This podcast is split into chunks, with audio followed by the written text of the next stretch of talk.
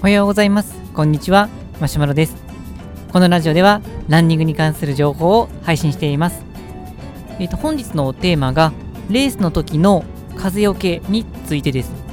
でこの風よけなんですけどもしかするとこうマラソンとかあまりこうあのそんなにやってない方だったら何のことかなと思われると思うんですけれどもどういうことかというとマラソンのレースを走っている時にまあ、前にこう走ってるランナーさんがいたりするとその後ろに行くことによって実はこの風を避けるということができます。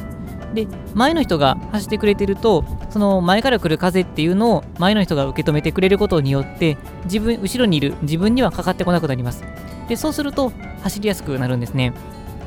まあ、ちょっとこう向かい風がまあなくなるこうブロックしてくれるそんなイメージです、まあ、実際風が吹いてなかったとしてもやっぱり走ってると前のこの空気が体に当たりますので、まあ、向かい風に近いようなそういう状況になります、まあ、なので前に人が走ってくれてると、まあ、非常にこの走りやすくなるっていうのが風よけです。でこれなんですけど、まあ、正直なところ、まあ、知識としてはあの持ってたんですけど効果を今まであんまりこう実感できてなかったんですね。まあ、なんで実感できてなかったのかなっていうのは、まあ、あんまりこう答えはないんですけれども、まあ普段はまあ1人で走っていることが多いので、まあ、そもそも実感できないのと、あと、まあ、レースになってくると、まあ、かなり多くの人数が走っていますので、まあ、結構こうごちゃごちゃっとなっているところで走っていると、まあ、大体とこう走っていても前に誰かがいるので、まあ、ずっと風よけになっていたのかなというふうにも思います。まあ、ばらけた時っていうのは大体もうめちゃくちゃしんどくなっててそもそもまスピードが出せてない時だったので、まあ、それでこうそもそもこう風当たる風が少なすぎて実感できてなかったのかなといろいろ考えます。まあ、とはいってもまあいろんな原因があるかもしれませんけど、まあ、僕自身はあまりこの風を避けるっていうことに関してのメリットは、まあ、正直なところあまり感じることができなかったんです。で、ただですね、この前走ってきたあのフルマラソンで、あ、これ効果あるなって、もう本当にこう分かるぐらいのレベルで実感できたので、まあ、そのことをお話しできたらなと思います。まあ、この前走ったのがオンラインマラソンで、まあ、自分、まあ、一人で、あのー、決めたコースを走っていくというものですけれども、まあ、一人で走っているので、まあ、寂しく走ってたわけです。まあ、それで寂しく走って ると、当たり前ですけど、こう風よけの人はいないですし、で、あの早朝にジョギングしてる人はまちらほらいたんですけども、まあ、本当にこう軽くジョギングしてるっていう、まあ、どちらかというと高齢の方のおじいちゃんおばあちゃんみたいな方が多かったので、まあ、自分はそのフルマラソンで記録出そうかなという感じのペースで走ってましたので、まあ、風よけというかそのままそっとこう横を横切ってしまうっていう、まあ、そういう感じでしたので、まあ、そもそも風よけにすらならないという、まあ、そんな感じでした。でただですねあの3走り始めですちょっと正確に覚えてないんですけど30キロ前後だったかなと思うんですけどあのー、結構しっかり走ってる女性ランナーさんがいたんですね。で最初の方はゆっくりペースだったので、まあ、横を通り過ぎたんですけど多分インターバルトレーニングをしてたんじゃないかなと思うんですが後から一気にこのペースを上げてヒュンって抜かれたんですね。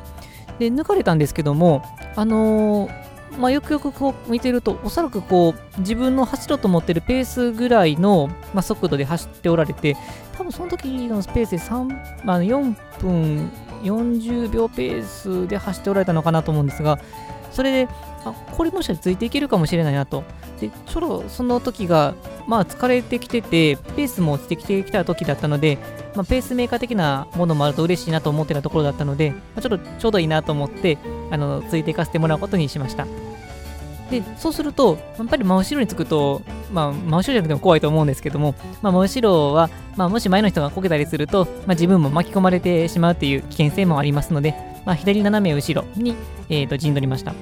で、そうするとですね、まあ、多分多少の風があったのと、まあ、自分自身がまあ結構疲れてきてたのとというのがあったからだったと思うんですけど、もう全然違って、ふわっと体が軽くなったような、もう前の薄い壁がなくなったような、そんな感じになって、かなり走りやすくなったんです。これが風よけかって正直こう、びっくりしたのが、あの、感想で、あのその時の感覚を今でも覚えています。で、まあ、それがあったので、そのちょっと疲れてたんですけども、その部分は結構、あのー、走りやすくなって気持ちよく走れたなっていうふうに思います。まあ、大体その方についていって走ったのが5分ぐらいですかね。まあ、5分ぐらい経ったあたり、まあ、5分から10分ぐらいですかね、経ったあたりで、まあ、その方はちょっとペースを落として、まあ、ジョギングに切り替えられたので、インターバルトレーニングの、まあ、インターバルに入ったと思うんですけども、まあ、とはいってもそこだけでもあの体が軽くなったので、まあ、プラスに働いたと思いますし、まあ、ちょっとありがたいことにペースメーカー的な感じにもしていただいたので、あのまあ、ダブルで僕としては嬉しかったです。まあ、とはいってもですね、多分あのその女の人からするとめっちゃ怖かったと思うんですよ。なんか分からんけど、早朝に走ってたら、急に後ろからペースアップしたのに、ついてくるやつがいるみたいな。しかもぴったりついてきて、左後ろで陣取ってるっていう。パンさんめちゃくちゃ怖いですよね。あの、すいませんでした。もし、あの、これ聞いてる方で、その女性ランナーさんの方がいたら、この場を借りて謝ります。失礼いたしました。まあでもそのおかげで僕は自己ベストを更新することができました。ありがとうございました。なんのこっちゃって感じですけど。まあ、という、あのー、ちょっと悪いことしたなとは思いつつも、まあ、自分としては、この風よけっていうことを本当にこう実感する、まあ、そういうことがありましたので、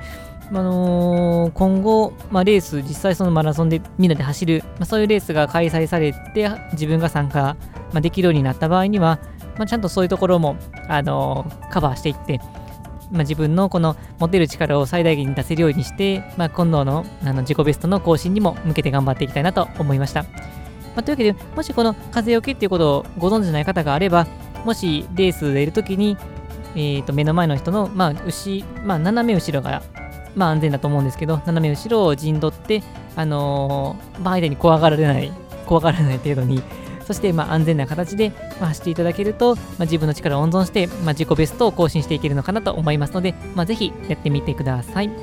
はい、それでは本日の内容は以上です。このラジオではこのようなランニングにかランニングに関する情報を日々配信しています。